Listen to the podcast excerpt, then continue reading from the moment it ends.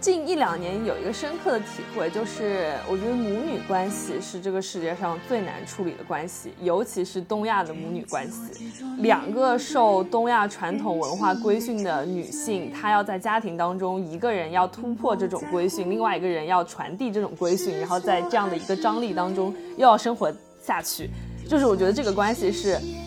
你只有身处在这个关系内的人，你才可以理解。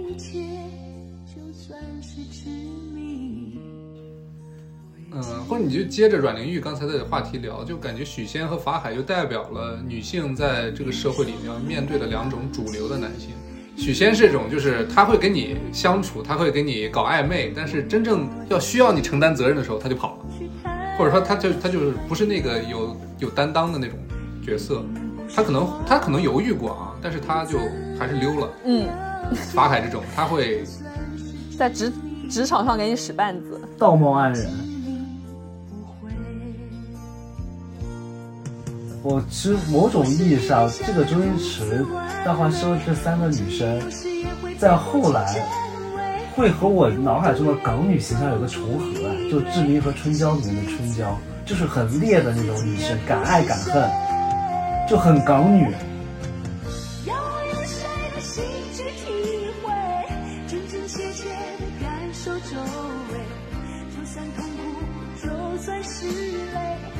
是属于我的伤悲，我还能用谁的心去体会？真真切切的感受周围，就算疲倦，就算是累，只能执迷而不悔。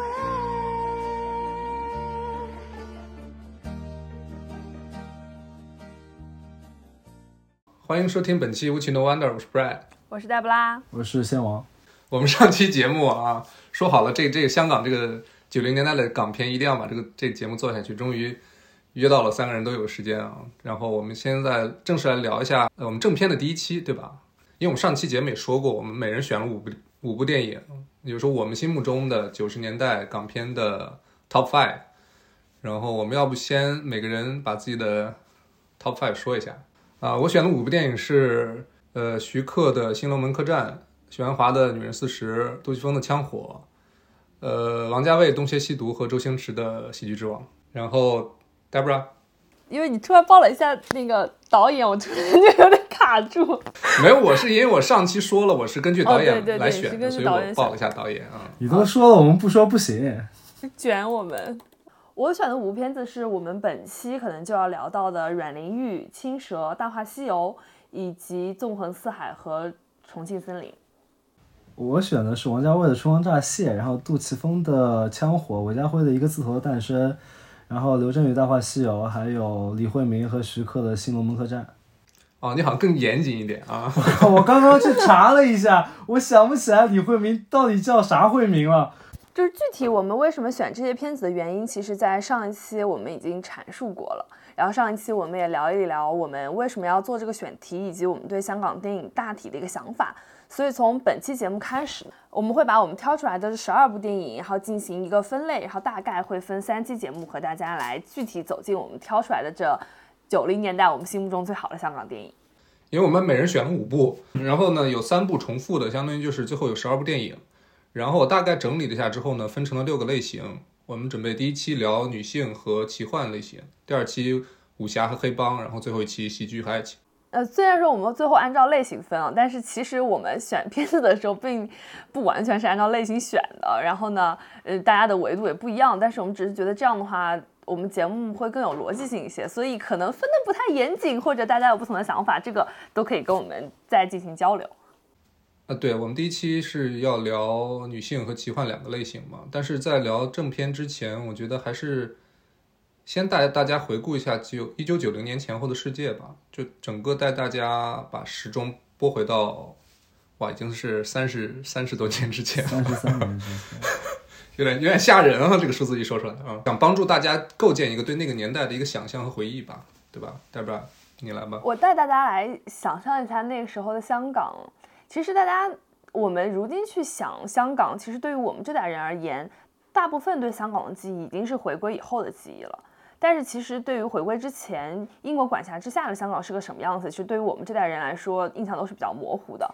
那九十年代其实就是香港在这两种形态之间的一个转型期。这种转型，一方面因为它毕竟还没有真正的回归，它依然是在港督的管理之下的。但是其实全港的人都知道，这种制度是维持不了多久的。所以当彭定康他在英国内部议会选举失败，然后被派到香港来成为最后一位任港督之后，他虽然说其实有想要推行一些就属于他自己的一些想法，比如说他有想要推行香港的民主化什么的，但是大家都知道，你不管推行什么，到九七年可能就要结束了。另一方面来说，在中国方面，其实对于这种呃政策的延续，去中国方面的表态都是比较消极的。然后呢，中国政府也开始对香港的回归做一些准备，比如说设立了我们现在非常熟悉的香港的基本法呀等等。所以九十年代香港在政治上就是在这两种两种制度之间是有一种不断的摩擦的。但是同时呢，香港在当时又是绝对的亚洲经济跟文化的中心，就是香港那个时候经济上的领先程度，我觉得是我们现在其实很难以想象的。但是我们可以从香港人对内地的态度当中看出来。你想想，他回归之后，香港人在这，即便是到如今，他们其实他们还是有那种经济上的自豪感的。这就是从那个时候带出来的这种 天生的嗯骄傲感吧。然后，但同时呢，香港它也又利用自己就是东西方融合的这样的一个地理位置的优势。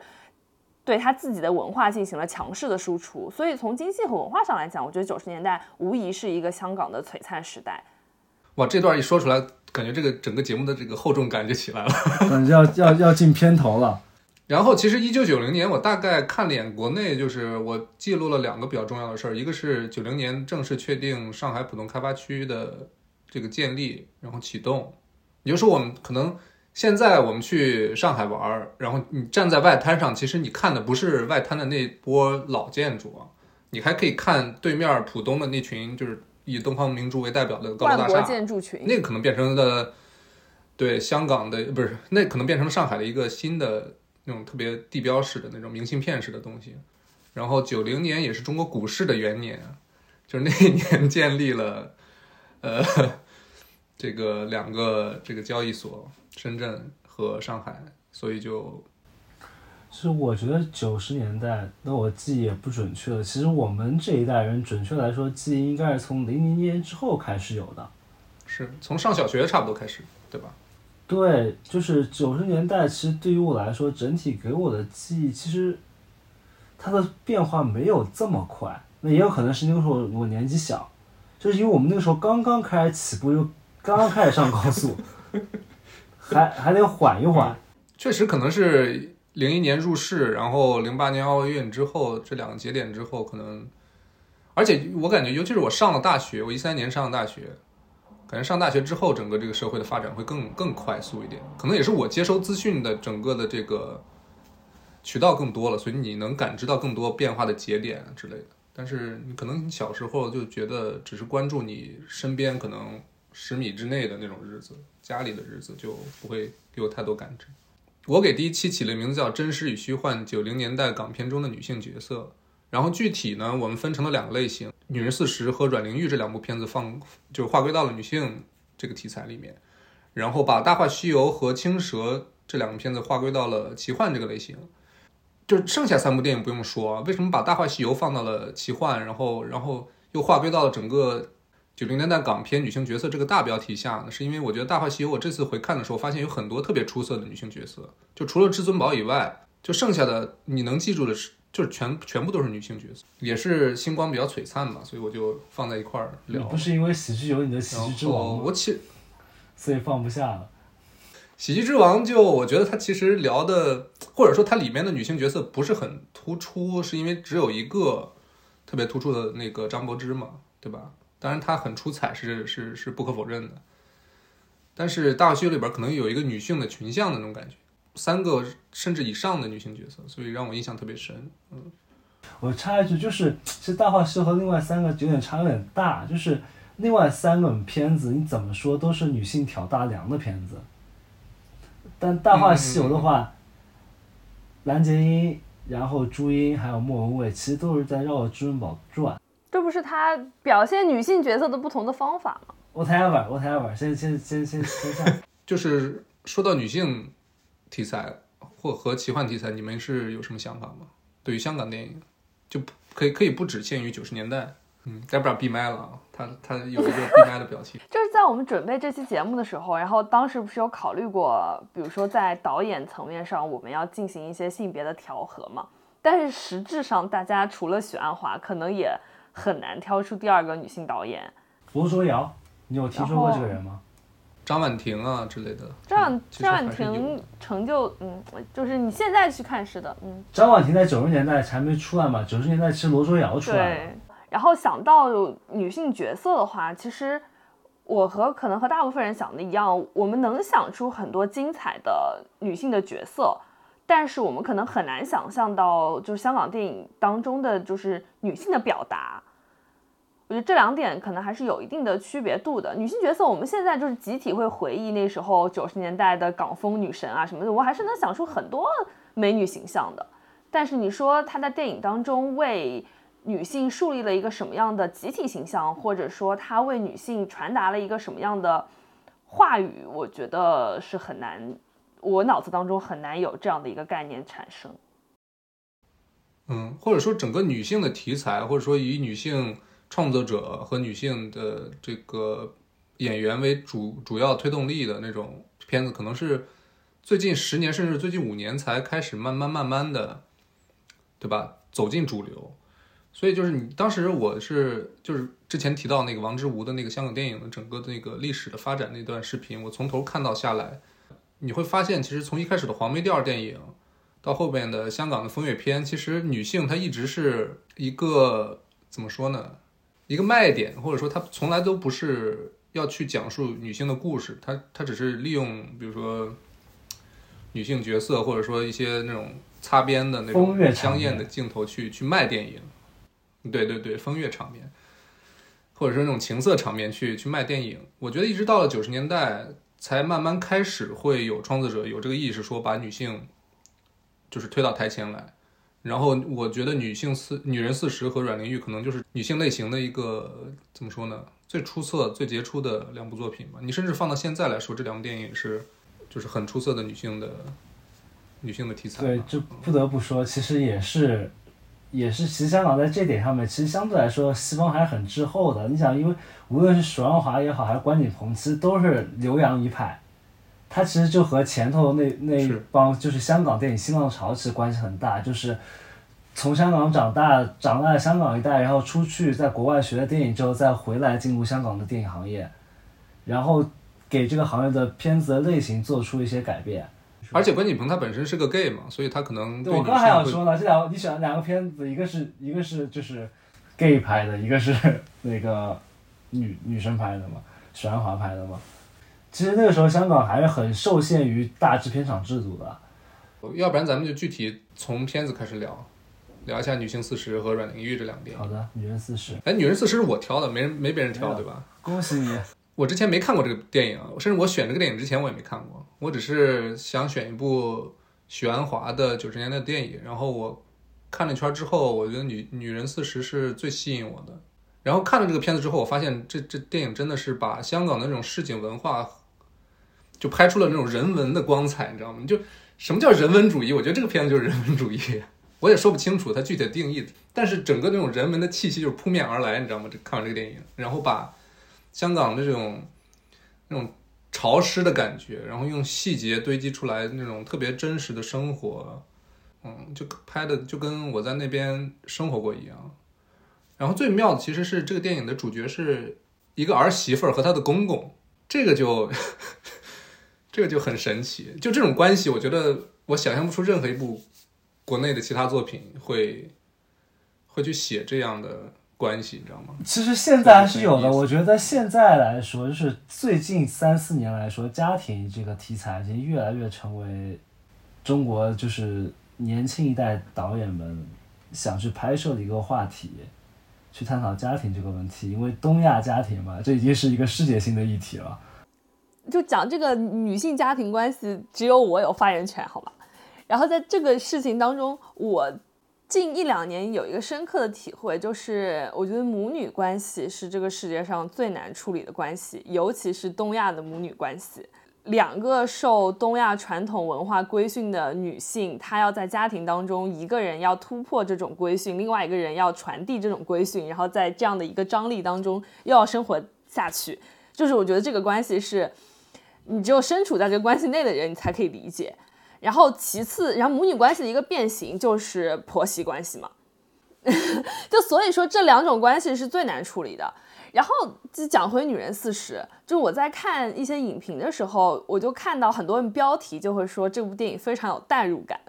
然后呢，我就回去想这件事情，我就想说，我好像很难代入他那个儿媳跟公公之间的这个代入感。就是我觉得这个他们之间的这个关系其实并不是一个，嗯，每一个家庭可能都会出现的一个关系。但是你又回去想说，他这个代入感，他指的可能是，用用一个很俗的话说，就是电影有一种生活的质感，就是他确实是他用一些生活上的细节的内容啊，用他生活当中琐碎的事情，他去撑起来了这样一个家庭整体的一个样貌，在这个方面他是很有代入感的。但是呢，又话说回来，我好像转了很多折，但又话说回来，就是这毕竟是一个讲中年人的故事。对，总之就是我觉得它是填充了很多的生活的细节，然后展现了一个家庭很在那个时代吧很真实的样貌。但是我觉得它因为讲述的是一个中年人的故事，我们只有把它和比如说现在一些讲中年人的故事的电影放在一个维度上去比较，才能够看出它的好。而我没有办法说从情感层面跟他有非常强的共鸣。我觉得这是我看《女人四十》的感受。其实我的感受更多是就是时代性的东西，就是我们站在二十一世纪二十年代回望去回望当时那个时候，就里面有一个细节其实印象特别深嘛，就是孙太和伊莎贝拉，有印象吗？就是他和那个新的女秘书就有这么一段有这么一段在办公室斗争也好，其实类似一个。一个以人工、人工和经验去办公的时代，去面对一个计算机的时代。虽然你这徐安华最后是非常温柔的，他其实让孙太获胜了。他其实安排了一场就是孙太大败伊莎贝拉的一个戏，就是他们电脑出问题了。虽然他的这个处理很温柔，但是我们站在三十年后我们回看，其实知道孙太的失败其实是必然的。然后包括里头有一有一场是罗家英和他们朋友去酒吧。然后被一群人喝倒彩，因为他们唱的歌太老啊。就是他有的时候我能看出来，就是这个片子里面就是九十年代那个香港新旧的一个冲击，因为那个时候的中年人，他不仅是不仅是那个第一代在香港出生的人，很有可能是呃四九年之前到移民到香港的一一代或者一二代，那个时候他们家庭还带有很多大陆上面生活的影子，但是那个时候的年轻人基本上都是港一代了。就那个冲突可能不可避免的会在九十年代，又是在一个经济高速发展的一个情况下面产生的一个冲击。就是我觉得他很打动我，就很多细节处理都非常好。就是我记得有一场戏，就是他们几个人，就是他公公走丢了，他打车去差馆找他。你想是一个，我觉得是个非常经典的戏剧冲突，就是里面所有人都觉得对方有问题，但是你在第三方来看，就是没有人有问题，就是他那个孙太因为。因为那个着急，让司机去赶紧掉头，然后导致出了车祸，啊，不是是超速了还是出了车祸忘了。然后司机觉得他没有问题，是因为是顾客让他这么做的，还反过来说指责孙太要孙太赔钱，孙太不想赔钱，就是双方诉求都没有问题。然后包括警察把他公公送回来的时候，指责孙太说你怎么把一个老人让他一个人在外头走，然后甚至还有另外一个警察安排啊，就是在旁边安慰孙太说说这个情况我家我爸也是这个样子的，你习惯习惯就好了。就在这么一个小小的差馆里面，就是一个非常标准的一个当时的一个一个社会的一个一个切面吧，而且这个切面给的非常足。我觉得就是相对来说，为什么九十年代这么多就是子弹飞来飞去，人在天空中飞来飞去这种片子和双周呃没有双周一成了，就是周星驰各种无厘头喜剧三分天下的时候，这个片子能在九十年代获得一席之地，我觉得它是有原因的，就是。他整个人文，就像 Brad 说的，他的人文气息给的太重了。他很少有在那个时候的港片能给我们看一个香港的横切面，但这个片子，但是《女人四十》就能做到这一点。对，就是我觉得很多人说许鞍华的时候，尤其是现当下吧，就感觉他可能是，比如说《女人四十》这种题材，或者是桃姐这种题材，是比他之后拍什么黄金汤唯那个黄金时代和对明月对明月几时有是吧？就比那些片子要拍的就或者说评价会更好，包括那个什么第一炉香，就为什么许鞍华他因为就是怎么说呢？他对于香港的这种题材的把握要远远胜过于他拍一些更大的，比如说抗战的，或者是拍一个那种呃民国时期的一种文人群像的那种感觉要把握的更好啊。就是这里咱们可以稍微聊一下许鞍华，我觉得这这个导演真的很有意思。就是他许鞍华里边那个安是，因为他老家是鞍山的啊，他爸爸是鞍山人，然后他妈妈是个日本人，然后他从小在香港长大，就就很神奇了已经。然后他十几岁的时候又去了英国，在伦敦留学，就感觉整个他的人生是怎么说？至少他的家庭环境，包括他整个的这种青少年的那种学习环境，应该是感觉大陆的东西，然后日本的东西，包括欧洲的东西、英国的东西，把它拼凑成了这么一个人。但是最后他的作品的落脚点又是香港这个城市，或者说特别市井的这部分的城市。他他也没拍过什么像什么香港的其他，比如说金融的那部分，或者是之类的。他就是拍一些普通老百姓的生活，包括我在准备整个这个香港九零年代的这个这个选题的时候，也看了一部叫《好好拍电影》，其实是关于许鞍华的一部纪录片。我很惊讶的发现，许鞍华他最他最近已经快已经七十左右了，七十岁了，他还生活在香港一个特别可能在我看来，因为我不不太了解香港那种住房的具体的环境啊，但就是就是在一个很普通的那种公寓楼里面，他跟他母亲两个人住，就是很朴素的生活。尤其是可能电影前部分前前半段还在演他跟彭于晏、他跟周迅去参加一些那种发布会，然后过一段时间他就回到香港，然后又打个车回到自己小公寓里面，就感觉这个这个。作为一个女性，作为一个女女的大导演，就是她真的 生活就很神奇，就有种说不上来的感觉。我其实，尤其在这个年代，特别难能可贵的一个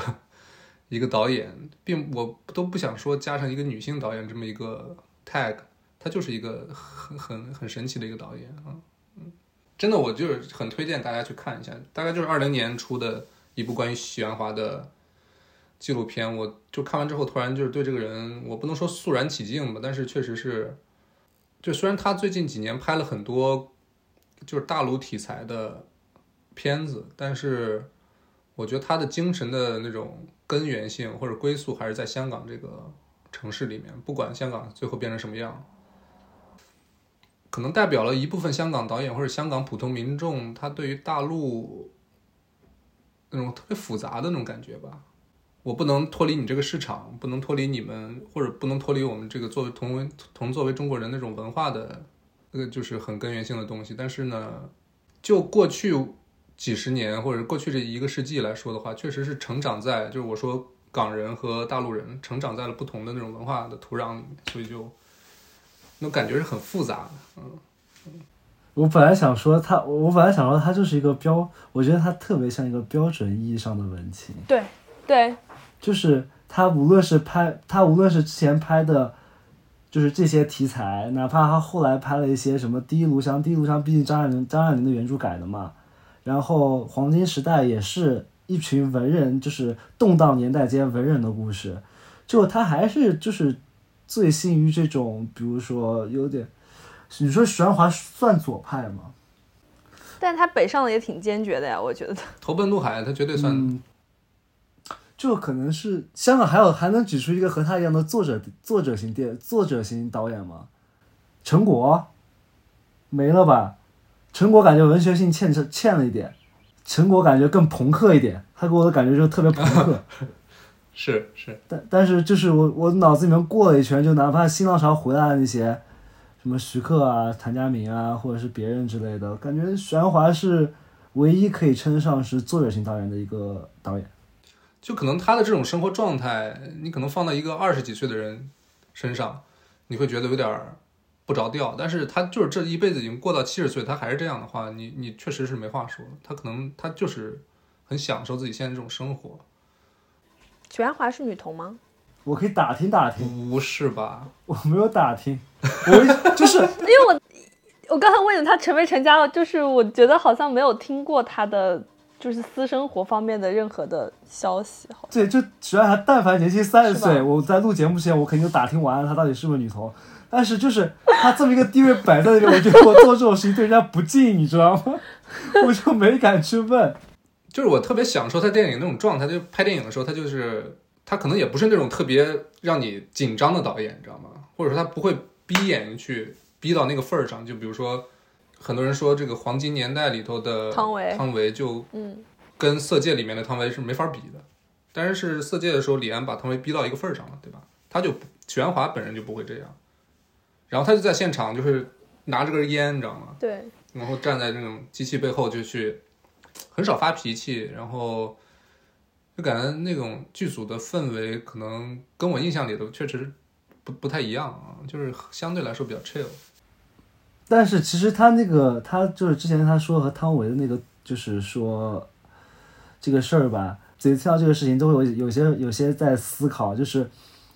绝大多数导演在现场其实都是徐安那种的，就雷厉风行，就是我恨不得我上去教你怎么演，怎么样怎么样怎么样。但其实我个人特别喜欢徐安华，因为我我自己的性格也是轻易不会跟人就是死乞白咧的跟人掰扯、跟人发冲突，但是我在片场上的第一课，就是有人告诉我说，你今天在片场，你啥事儿不用干，就必须要发一次火，你必须要对手下的人发一次火。就整个片场它都是这么一个东西，所以当许鞍华说的时候，我很能明白他这个争议的点会出现在什么地方，因为这其实和绝大多数人做的事情都不一样。因为我其实也在片场也是那种喜欢，就是在监视器后面看着，然后给自己一点时间去思考的这么一个人。呃，反正就题外话，就听到看到这段就特别有感触，就是嗯，我以为你在片场那种很容易急的人，我现在被培养的特别容易急，但是其实我个人就是我自己更喜欢工作方式，就是你让我想一想先，因为我发现我因为我平时在生活里面也是一个特别急，就是话接话的人，但我随着我的年纪的增长，我现在越来越发现，就是有些事情你需要想一想，就是就是挺好的。我现在在自己调自己的节奏，就我小时候是那种上课老师提提提问题我会举手抢答那种。那女人四十我觉得差不多了吧？然后讲到阮玲玉，阮玲玉是我选的，嗯，有这么几个原因吧。第一个是我觉得她其实展示了，呃，阮玲玉那个年代其实大家是怎么拍电影的，就是她其实有一个就是电影行业群像的一个展现。然后这个部分，我觉得在其他电影当中可能很难这么。怎么讲？就是很，反正我觉得看到的比较少。然后这部片子拍的，他人是来来去去的，但是每个人之间呢，其实你又通过他拍的电影或者拍通过他待人处事的方式，展现出来他每个人的一些特点。我觉得这点还挺有意思的。然后第二个呢，张曼玉实在是演的太好了。她这部电影有一个很大的特点，我看完的时候就觉得，你其实很难去分辨里面这个人是阮玲玉本人还是张曼玉这个演员。虽然他其实穿插了一些现在的张曼玉这个作为一个演员，她在筹备阮玲玉这部电影的时候的一些采访片段，我是觉得关锦鹏是不是有刻意的用这些片段把张曼玉和阮玲玉这两个人区别开来？就如果没有这些片段插入在其中的话，我觉得完完全全你就可能之后你都想不到阮玲玉她本人长什么样子，你就会觉得她就是长成张曼玉这个样子。我觉得她有一个非常。奇妙的一种对应感。然后我们如果去想张曼玉她自己在作为演员这个生涯当中的一些过程的话，某种程度上她跟阮玲玉是就是有一些这个对应之处的，就他们都是其实是实质上他们是很有天赋、很有演员天才的这个这样的演员，但他们在出道的时候，他们是以花瓶的姿态出道的，他们也是用可能几部电影然后来嗯展现了自己作为一个演员的能力，然后之后他们。走上了一个就是演员的一个高峰，就他们其实，然后也同时经历了很多舆论的压力啊等等，就是他们两个在演员这条道路上是有一定相似之处的，所以我觉得找张曼张曼玉来演也还是蛮有意思的。然后第三个就是他在结尾部分的那种情感的推动，嗯，处理的很精妙，就是他前面先用了一场他自杀的那个戏，其实把所有的人都已经推到，把所有的观众都推到一个非常就是悲伤，然后情绪很激动的那个场面。然后最后一场戏是张那个阮玲玉的葬礼，他那个葬礼呢又会出现了一些他们在拍摄时候的那种乌龙，比如说张曼玉她呼吸了，那你作为一个死人，你作为一具尸体是不可以呼吸的，然后等等，就是他又其实巧妙的去消解了。阮玲玉她最后的一个悲剧结尾，有人不喜欢这个结尾，但是我自己还是挺喜欢的。我觉得他这种处理其实也是可能把想把观众从那个真实的场景当中拉出来吧，我不知道，但我觉得是一个非常精妙的处理，这是我选这部电影的几个原因。比如说，《女人四十》讲的是可能更接近于九十年代香港人的普通人的生活，但是阮玲玉她因为她是在。背景是在三十年代的上海的电影行业嘛，其实就其实跟咱们这期节目还关系还挺大的，因为那那个年代的很多在上海的香港电影不是电影工作者，他在这战后其实有很多都跑到香港去了，然后这也是香港电影整个这个产业的一个这个兴盛的一个基础吧，这点其实挺有意思的。然后阮玲玉，我觉得印象最深的其实是她，她电影结构玩的特别的花，我觉得就是又有。阮玲玉她本身的那个原始的胶片的电影内容，然后还有对张曼玉、呃梁家辉这些演员的采访，然后就是甚至电影到最后还有那种，就是也不是说打打破第四堵墙嘛，就是你拍着拍着突然又又切到整个剧组在拍那场葬礼，就这点我还挺有，我觉得关锦鹏他在就那个年代的香港电影吧，确实他进入到九十年代之后。很多导演他已经从那个商业的体系里面跳脱出来，去去去找一些更不能说艺术吧，更更前卫一些的那种拍摄方法，所以还还挺有意思的。就是找一找找一些新的视听语言的表达方式。对对对对对，因为我之前确实没有看过阮玲玉，也是这次就是 Debra 选了之后，我觉得是时候可以要看一下了。包括我也很期待张曼玉在这个电影里的表现嘛，因为这是。她人生中就除了金像金马之外的第一个相当于国际上的大奖，他拿了应该是柏林的最佳女柏林女影后。对，我是觉得张曼玉她肯定是，就可能在我看来啊，我个人认为她可能是就整个华语电影有史以来最强大的演员，都不是女演员，她就是她就是最牛的那个，我觉得，就是在阮玲玉里面，我觉得。你觉得她比巩俐牛吗？厉害太多了吧，我觉得。我就是本身我更喜欢张曼玉这个这个气质啊。我只能对我只能说她比巩俐好看。啊，我还蛮喜欢。就更更符合我的审美，就更符合我的个人的审美。没有，就是就是她八十年代初作为一个港姐亚军还是季军出身的这么一个女孩，她其实在整个八十年代演的都是些花瓶或者是那种小妞电影的那种感觉，你知道吗？包括在《警察故事》里面，他演成龙那个女朋友，可能是整个八十年代他拍的电影的一个小的缩影吧。然后加上他当时有点婴儿肥，然后经常演一些那种叽叽喳喳的、比较浮躁的女孩。但是真正到了他自己也说过，说在采访里说，他第一次开窍是拍王家卫的《旺角卡门》，他突然知道了一种非表面性的、更往内心深处走的一种表现方式。我觉得到了阮玲玉是他第一次的一个爆发吧。就是你看张曼玉的眼神，在这部戏里面已经有点超凡脱俗了，有点有点有点忘，就脱离了尘世的那种感觉。但是阮玲玉这个电影本身，我还是觉得有点松散，我也说不上来，有点松散。就当然他是想玩一些很玩一些结构或者什么的，而且包括阮玲玉她本身她的人生就很短暂，只活了二十三岁，对吧？所以你想说。要把一个二十三岁的女性拍出一种很史诗的那种厚度，也是不现实的。所以她只是围绕了她生命中最重要的三个男人去，然后穿插着她的电影事业。所以我觉得还是欠一点火候吧。我觉得，我觉得关锦鹏的片子大多数都给我这种感觉。我不知道你们在看的时候有没有这种感觉，就是，呃，在看他的那几段感情的时候，我觉得有一种。女性在那个时代，或者女性在任何一个时代，你在处理感情的时候，有一种无力感，或者有一种不知所措的感觉。就即便你已经是一个非常成名的演员，然后即便你的事业很成功，但是你在感情面前，你遇到渣男的时候，你该受到什么样的情感上的伤害，你还是会受到这样的伤害。然后舆论给这样的关系当中的女性，就是一定是更加负面的评价或者更加苛刻的对待。这个问题是从阮玲玉那个年代一直到现在这个年代始终都出现的，而且她在电影当中也有拍到，是她的她其实把她的私生活完全暴露在这个媒体之下嘛，大家会堵在他家门口啊什么的。然后他也是一方面一边跟男人吵完架，或者一边处理完这种感情上的问题，你转身就要去片场，你就要去或者说进行一些那种工作上的洽谈啊什么的。我觉得这种女性的困境是从那个时候一直到现在的。她在那个时候，阮玲玉在那个年代，她就是被这些原因最后让她导致她自杀的。那到我们现在这个年代还是这样，还是很有很多女性她最后走上走上绝路，还是因为这样的原因。所以，我我当时看这个片子的时候就觉得，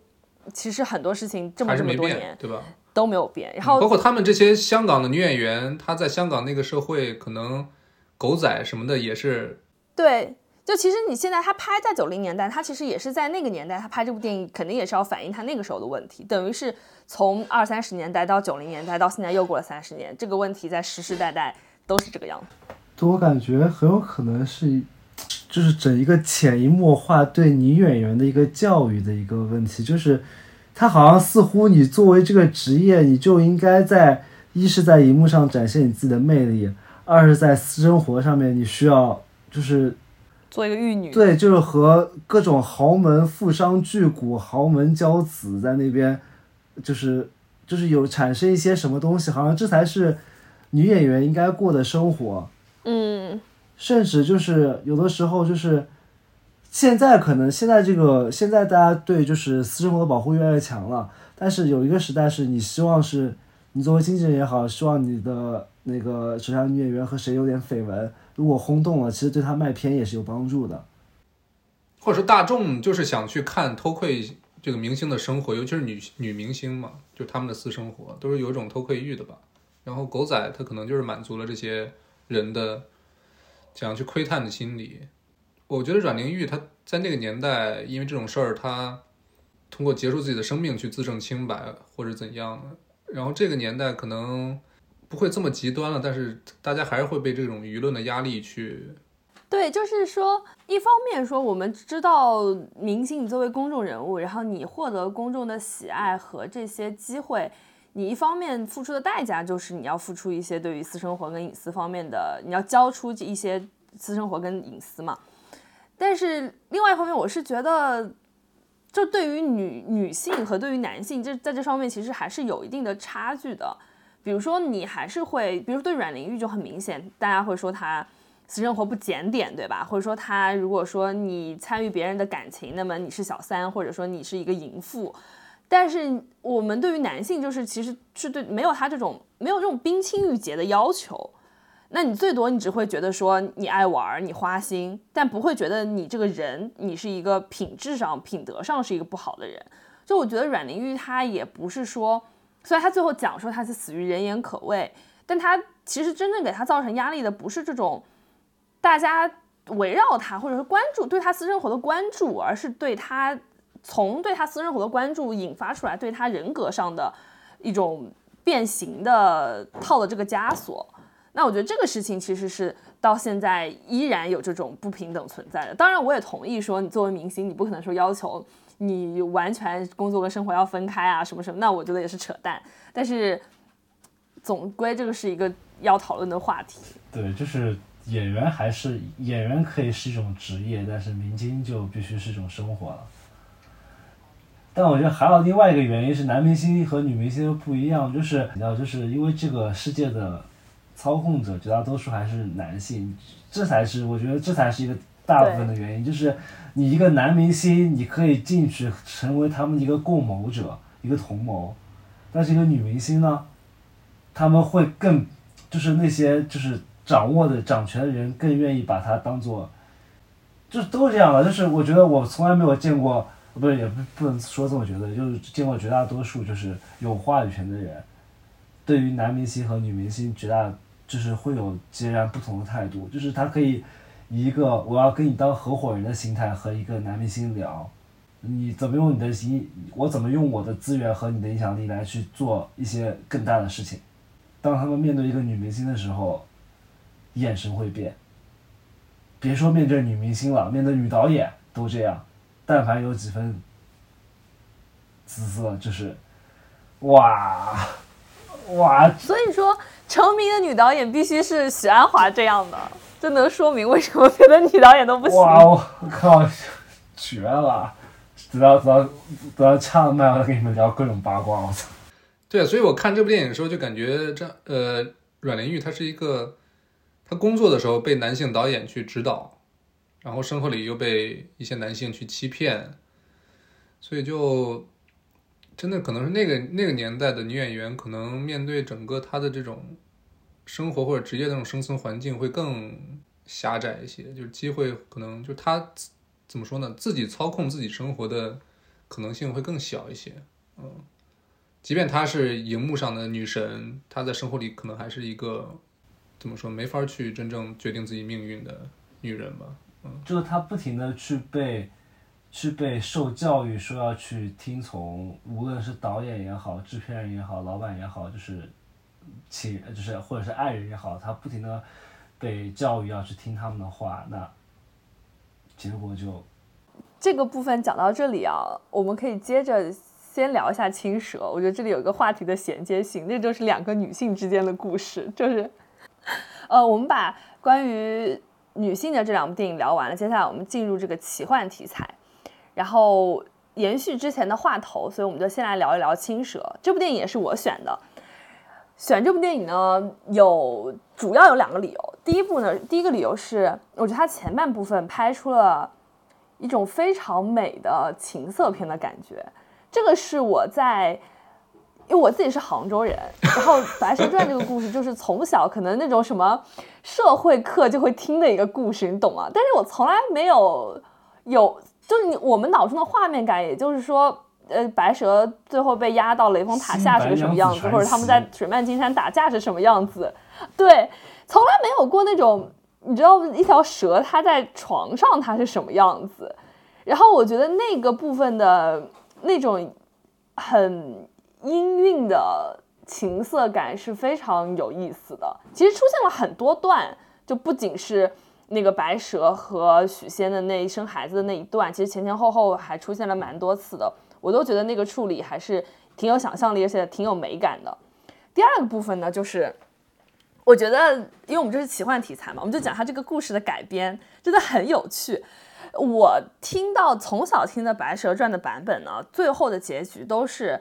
不管就是其实主要分两个版本，前面都差不多。一个是说后面是那个小青她。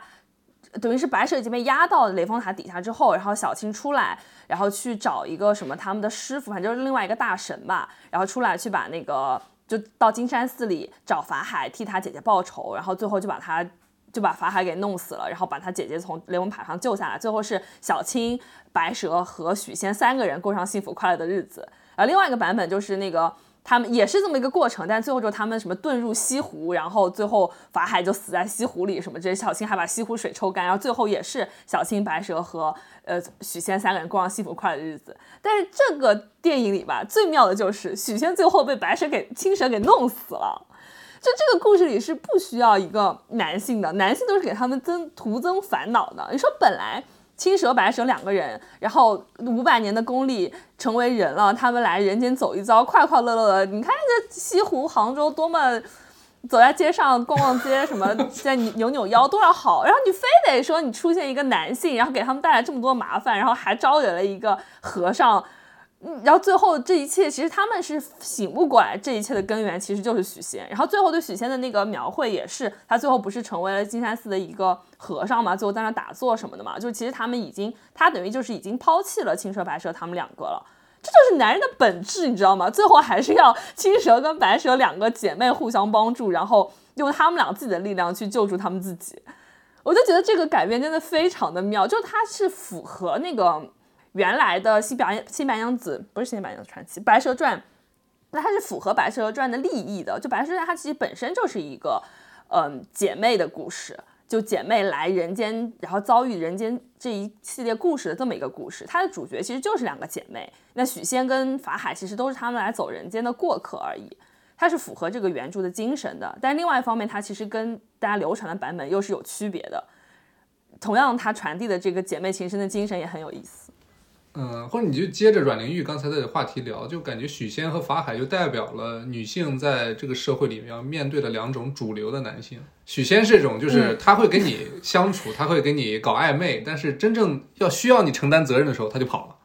或者说他就他就是不是那个有有担当的那种角色，他可能他可能犹豫过啊，但是他就还是溜了。法海这种，他会在职职场上给你使绊子，这这都，这都是小事儿，他。对他就是会觉得啊，是我放过了你，让你屈然。后是，然后我要我要打压你之类的这种感觉的，或者说你要听我的，或者说我法力比你高，然后你这种小小妖精你就怎么怎么着，确实是挺有意思的。我觉得徐克他还是很很先锋的在这方面啊。不，我觉得这个这个片子最牛逼的点是，他把自己的所有男性拍的很真实，你知道吗？就拍的很真实，就是你可以说小青和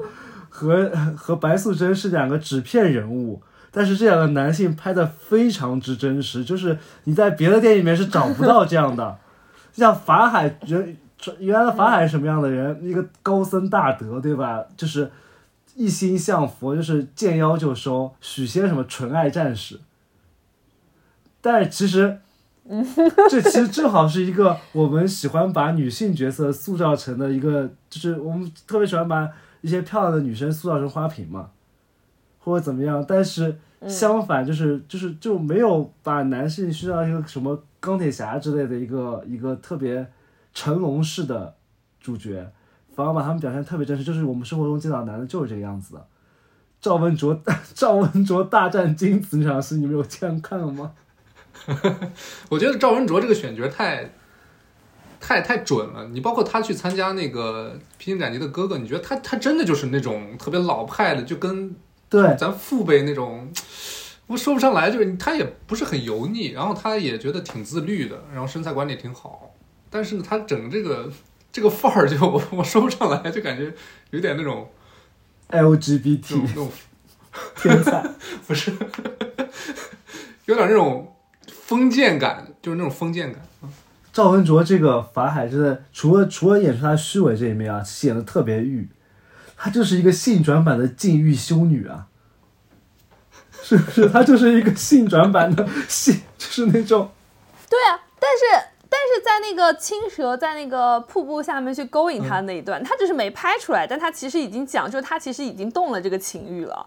就他其实是没有经受住青蛇的诱惑的嘛。对，我觉得他就是已经我觉得什么没有拍出来，时刻已经给的镜头源给的很明显了。对啊，就差直接在电影里面支小帐篷了。就是他 《青蛇白蛇》里面有太多就是擦边球的那种赤裸的描写，对，所以，所以我觉得那些部分都拍的很很精准，就是真的是恰到好处，而且也是有两个女性角色那种美貌加持的。就你不就是又很欲又很情色，但是你不觉得她色情，就真的拍的很好。我觉得王祖贤自然不用说，她就是把那个《倩女幽魂》里边那种又仙又欲的那种感觉，就是到了《青蛇》这部电影里面，就是更加的外放了一点。她就是特别欲，但是他，但是张曼玉，我觉得之所以这部电影叫《青蛇》，我觉得徐克他其实是嗯，更更倾向于怎么说呢？表现表现张曼玉他想传达的是青嗯，对对对，然后张曼玉最后这个角色就是她是其实生活里，她一开始对男性或者她对爱情、对人性可能充满了好奇心，对，没有情，根。然后她她跟法海无非就是想去冒犯法海，甚至说就是反抗这种所谓的权威吧。然后到最后，他把孩子扔给了法海，然后他自己一个人就逍遥而去。我觉得真的就是一个就是娃娃，可能是一个独对独立女性的一个雏形吧，或者在在那个封建的社会，她她嗯对。就如果我们把阮玲玉跟青蛇里面张曼玉两个角色放在一起的话，就是其实青蛇比起阮玲玉是有一个意识上的提升的。或者站在就是站在阮玲玉对立面的吧，就类似那种。对，就是阮玲玉，她还是受情所困，然后被情所惑的这么一个女性。但是青蛇，她就其实已经摆脱掉这一些东西了，她已经看清就男人的本质，然后爱情的本质，就我我不需要这些，我自己可以他过得很好甚至感觉已。经看清了人的本质了，就已经就是离去了。啊，是是是，嗯，很有意思，我觉得，嗯，所以它的的确确它是一个奇幻片，就是它，就它不是一个，就它是一个传奇电影，就是那种就文学意义上那种传奇电影。你们要聊一聊什么那个特效什么的吗？很呲啊，就是，我就就是我看青蛇，我当时小时候看青蛇，就觉得看得我欲火焚身、情难自控。看张梦玉看的，我现在来看，我会觉得特别割裂。我就觉得，当我现在从头再就前两天我又看了一遍青蛇，我就觉得特别割裂。就刚开始那段他俩出场，在屋顶上下着雨，在屋顶上就是两条蛇那个啊，对，两条蛇那边，然后在张曼张张曼玉录录了一个，呃呃小录一下，然后在那边跳舞。那、你是不是没有看到张曼玉小录一下那个片段？你看的是删减版是吧？遗憾啊，遗憾。就是，但是到后，就是如果从就是从角色上或者从整个就是电影效果来说，我觉得青春没有问题。但我现在看就觉得他的情情感是割裂的，你说情感是个没有，我就想插插一句说，你们能看出来最后那个小孩儿是个假人吗？也不是情感割裂，就是因为对，就是因为种种现在看你会看到种种的瑕疵，就是制作上的，对，嗯，对对，你是包括你现在看徐克别的就是什么《新蜀山剑侠传》之类的，你会看到种种的，就是五毛钱特效都算不上的东西。然后包括你一杭州人，我看那个片子的时候，我压根没觉得那片子和杭州有半毛钱关系。没有是没有。我觉得是那个年代，尤其是九十年代初吧，可能到了九十年代末、零零年前后，它会好一点。但是那个九零九十年代初，是因为从可能从七八十年代开始，就是两个星期你就要拍完一部电影，然后就要上，所以你就感觉很多镜头，包括特效，包括制作，然后音效，你看现在很多港片都是因为咱们小时候是有那种滤镜的，或者说没有对这些。嗯，制作上的这些各个部门的那种细节有对是什么。有特别高的要求，但是现在，比如说咱们看的电影多了，或者说咱们真正的参与过制作了之后，你会发现，那个年代的香港电影确实是，就感觉拍的特别赶，就是你没觉得他每场戏都是经过了深思深深思熟虑，甚至你别深思熟虑，你就稍微多琢磨一会儿都没有，就是你就赶紧过来，赶紧拍，然后我们这演员档期可能过了这两天就就人就找不着了，你赶快把这个片子拍完它之类的。而且之前港片都是先定档，早早的就把档期定好了，然后可能还不是那种提前，不是像现在这样，比如说我我提前个一两年，它是就提前几个月，所以你整个这个制作周期是特别的紧张的，就是容不得你有半点的拖延，所以就就是王家卫这种人，他可能真的是那个那个时代的，或者说整个电影制作的那种异类吧。嗯，为以青蛇为代表的这这些香港电影吧，它确实是在那个年代就没法逃脱出整个的那种市场的那种制作体系吧，也没办法。嗯，但是他还是。怎么说呢？就是好电影，那个时候的好电影，它还是在那种缝隙里面找到的那种自我表达的空间的。我觉得《青蛇》就是这么一部吧。我觉得有一点又特别能体现，就是不是就是有特效就能解决的，就是导演也好，然后编剧也好，包括演员也好，他那个构思是可以超越掉特效这个鸿沟的。就是他们俩刚刚进城逛街的时候，就是他那个脚是软的。我我废话，我一眼就能看出来，就是 就装了两夹脚嘛，就极其拙劣的道具，就没有用特效，极其拙劣的画那个服化来搞定这个事儿。但我就觉得那段拍的特别好，特别特别特别特别传神，就是蛇精刚成人，脚站不起来嘛。对我靠，迪士尼都可以借鉴拿去拍小美人鱼，说了，他？说他不太会走路。我真的血书上演迪士尼原版抛拍过去拍小嗯拍小美人鱼也没有问题啊。嗯，或者说甚至就是现在特效有点太发达了，反而是之前你看很多那种物理特效会显得更更有真实感一样。就我觉得还是关键，还是一代宗师里面说的，关键还是念头。就你怎么去设定这场戏，就同样都是你要拍一个蛇精刚上岸，不是什么蛇精刚上岸，对不起，是一个蛇精刚成人。你有一万种方法可以去表现这么一个事儿，但徐克找到了一种相对好的方法。对，就是咱们现在回看的话，很多其实那种很妙的点子，都是可能在很很有限的时间里面被那些创作者想出来的，包括剧本也好，然后表演也好，所以就也也挺神奇的。就是在那种赶工的情况下，有这么多大量的片子产出，当然其中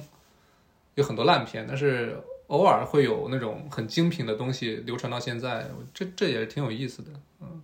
谁谁说就是赶工？赶工，我觉得有时候。你想的时间可能长了，反而就就就也也不是什么好事儿，我觉得，嗯，对，像杜琪峰就是香港这整一套工业体系造出来的神，王家卫就是一个 out of nowhere，感觉就是上帝上帝 对给香港一个什么一个千年难得一遇的机遇，就就有王家卫。是，反而是我觉得，就是咱这期可以不用先聊徐克，因为要可能可能后面要聊这个。新龙门客栈，但是我觉得徐克他本身，你包括他现在看他的片子就没那么讲究，就是你看杜琪峰的很多老电影，其实是很讲究的，即便他的制作周期很短，但是你不你不会觉得他粗粗制滥造。但是我觉得徐克很多片子吧，就是他真的没有那么多对制作上的特别细节的要求，包括你说《智取威虎山》，他有拍的有多精致吗？也没有。我觉得徐克他就是他。他是靠创意，他在乎的不是那些细节，嗯，对对对，他有很多小念头。哦，没想到青蛇聊的还挺有意思的啊，确实是把女就是经过了《女人四十》和阮玲玉的这种铺垫，到了青蛇里面，我终于就是开启了对男性的批判啊。然后这两个角色确实是，确实是太到位了，许仙和法海，嗯嗯。那就到了最后的《大话西游》了，他是一个男性为主角，但是。里面的女性角色其实是让人更印象深刻的吧？我觉得，你觉得至尊宝他这个人有什么特点？可能说不上来。但是你说到紫霞仙子，你说到白晶晶、蜘蛛精之类的，我觉得就真的更具有那种符号化和时代时代意义吧。我我想先问一下，你们自己看《大话西游》的时候，就是真的有在情感上被很深的打动吗？没有，真的没有。这是我当时想选喜剧之王的一个，就是被 Brad 强迫我选的《大话西游》的一个问题。就《大话西游》对于我来说，它，它它的文就是就是在文化上的成就，主要就有两点，一个就是就是无厘头喜剧集大成者，还有一个就是和《笑傲江湖》一样，九十年代一头一尾贡献了两首，就是可以传唱千年的影视金曲。你说一生所爱是吗？嗯，对，一生所爱，一生所爱和那个沧海一声笑。嗯，我甚至一生所爱，我听这歌我都没什么感情的波动，我不知道为什么。哇，你要去听卢冠廷在现，就是他他后期就是自己重新在现场做不插电的时候那种版本，我还真的挺嗯。对，但是现在就是《大话西游》经常被认为是这种打动人心灵的电影。是，就我我其实一开始就。我小时候肯定在电视上看过，但是我从来没有说把前后两部完整的放在一起认认真真的看过，就片段肯定都记得，包括至尊宝那种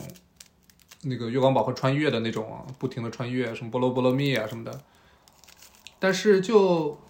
我也说不上来，可能就这个电影被捧得太高了，但是我这次看，我说实话，我对里面的情节也好，或者对爱情的表达也好，真的可能是我没 get 到吧。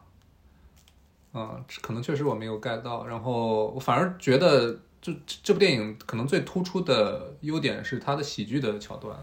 或者说它对于整个《西游记》的整个这个结构的那种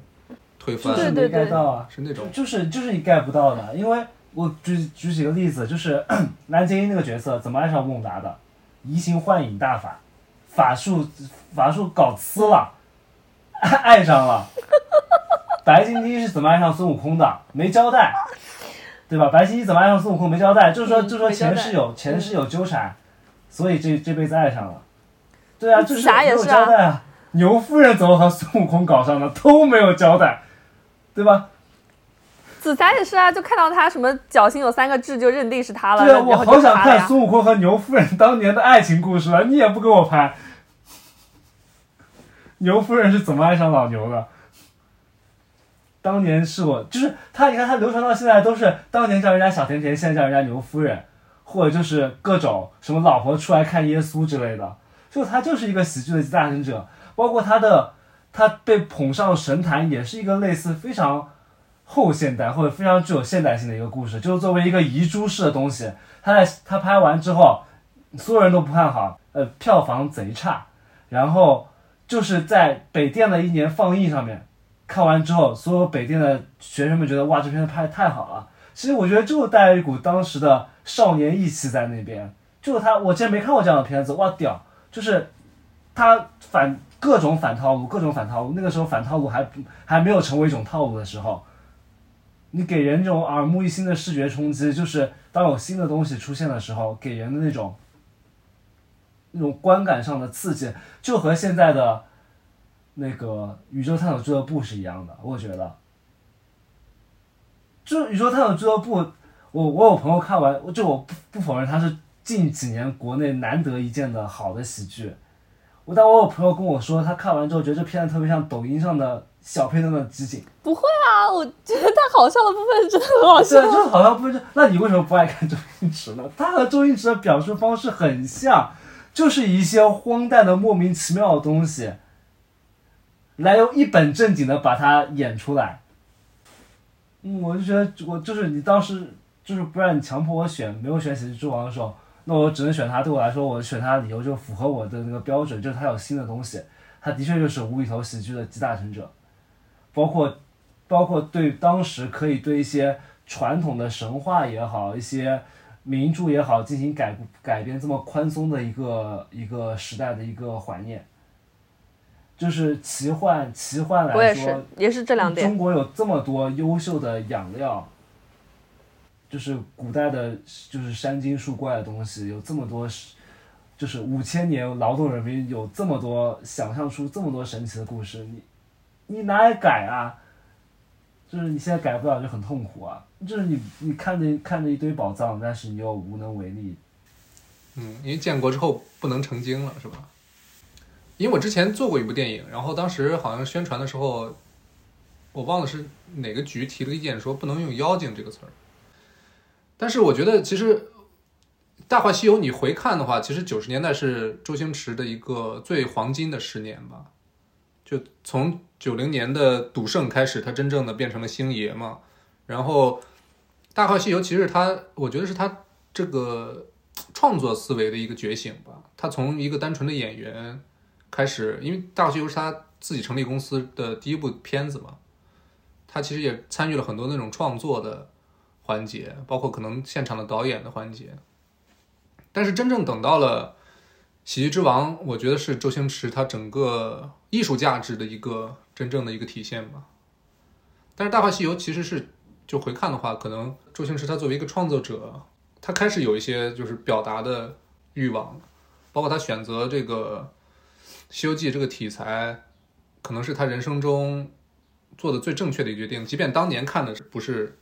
那么正确，但是确实给他一三年拍这个《西游降妖篇》埋下了很很重要的伏笔吧。那个其实是他一个回光返照的一个片子，对吧？也是他近年来最好的一部电影。所以我就觉得这个片子放在九十年代，然后当我们聊周星驰的时候，还是很有必要的。嗯，包括其实。电影它本身制作很粗糙，但是我这次回看的话，你反而觉得它它那些粗糙的场景是甚至有点故意的，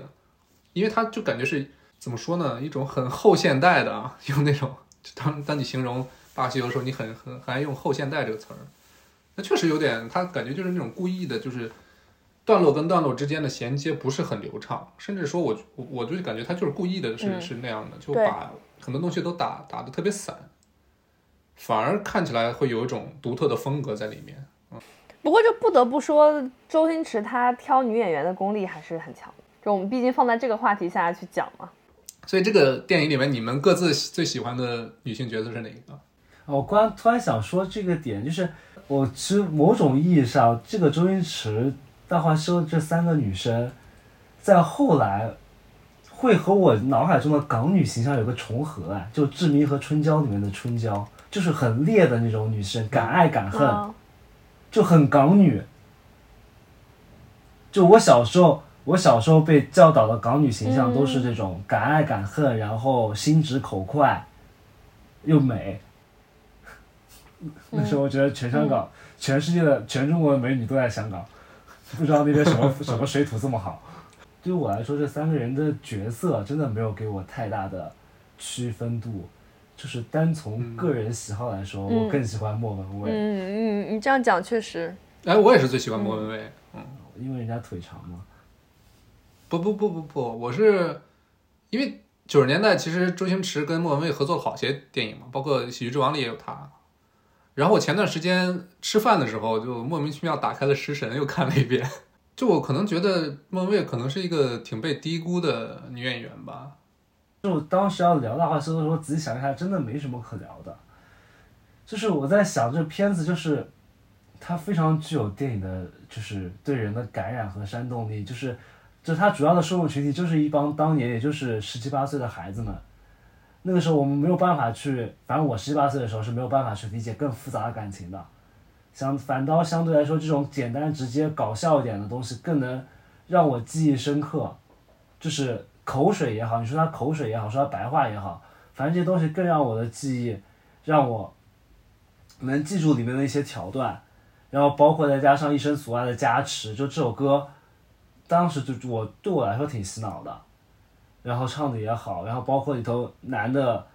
呃，男的不说，女的女士女女女演员都很漂亮。然后还有借了一个我非常非常熟悉的《西游记》这么一个壳子，去重新演绎一个新的故事。就《西游记》还可以这么演，我十八岁的时候这么叛逆的心理，一看这个就太爱了。就是你当你回看的时候，它其实没有太多值得去细说的东西，但就种种原因，对于一个年轻人来说，可能就这个片子太太煽动了。嗯，或者说这个东西对当时零零年前后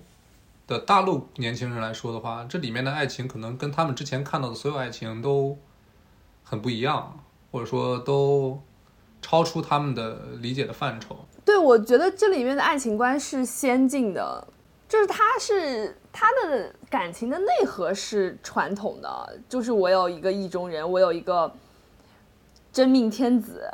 然后我要去追求他，然后我要去，我喜欢这个人，我就喜欢他。但是他的观念是很先进的，然后包括他追爱的那种方法，我觉得都是很很有先进性的。但是其实本身都是宿命，宿命感很强，你知道吗？就是都是已经决定好的。但他是独立自主的在追爱，对，然后以及他，比如说他爱而不得之后，他做的那个选择，其实都是，用现代话来说，就是那种先进女性的选择嘛。就是我不会穷追猛打呀，我不会说死缠烂打，我不会非要你怎么样，就是这不是我的就不是我的，或者说那我愿意为爱去奉献我的东西，我也不是说要追求什么或获得什么，就是这些表达还是有先进性在的。就我觉得可能到最后就不用特别执着于为什么这部电影在别人的心里就是地位会这么高，在豆瓣上有九点多分，排排名很高，但是在我这儿可能，我觉得可能确实是没有经历过电影里面那种，或者说没有经历过零零年前后大陆观众第一次看到此类爱情在大话西在《西游记》的这个框架下的呈现，就那种震撼感嘛。我觉得可能就是跟这个作品没有缘分。我之所以选《大话西游》，或者说我逼先王选《大话西游》，可能更更多的是这部作品在周星驰的整个这个作品序列的这个坐标上是还是比较重要的，有重要性不管是对他本人的创作，还是他往后的职业发展，我觉得都是就很有标志性的。包括很多里面很多镜头，其实虽然很简单，但是就是让人就是印象特别深刻。我觉得确实可能有时候低估了刘镇伟的能力，毕竟他可以跟王家卫变成很好的朋友，我估计俩人还是 有一定的这种这个这个对话的空间的，对吧？那不一定。你有听说过吗？工作上的伙伴也是最好的朋友，那一定是因为互相都看不上对方，就是 两个人不是一个赛道的，一定不是一个赛道。我觉得，是，就比如说周那个至尊宝把那个金箍咒往头上放的那个镜头，就是一个很很很简单的推，然后至尊宝头发在飘，就那种镜头，包括那个穿越的时候那个镜头，就很简单，但是有时候我们过分的去贬低了简单的镜头、简单的东西，它能给人直接那种冲击感。就它已经变成了，就那个镜头把紧箍咒放头上那个镜头，已经变成了华语电影的一种，就当你梳理所有华语电影史的时候，这个镜头是没法跳过去的。你不管你对这个电影喜欢也好，还是不喜欢也好，它就是已经变成了一个时代的或者是那种文化的符号了。我觉得，但我觉得就是别的一些能力是可以打磨的，但可能喜剧就是真的是需要天赋的。就这个，就是我刚刚急在想，就《大话西游》，他每一个情节上每一个段子，肯都在我看来都是精心设计过的。他没有，他没有很尬的戏，就是我现在看来，就对我来说都是能接受，都是能够哈哈一乐的台词也好，或者是场景设置也好，或情节也好，都是可以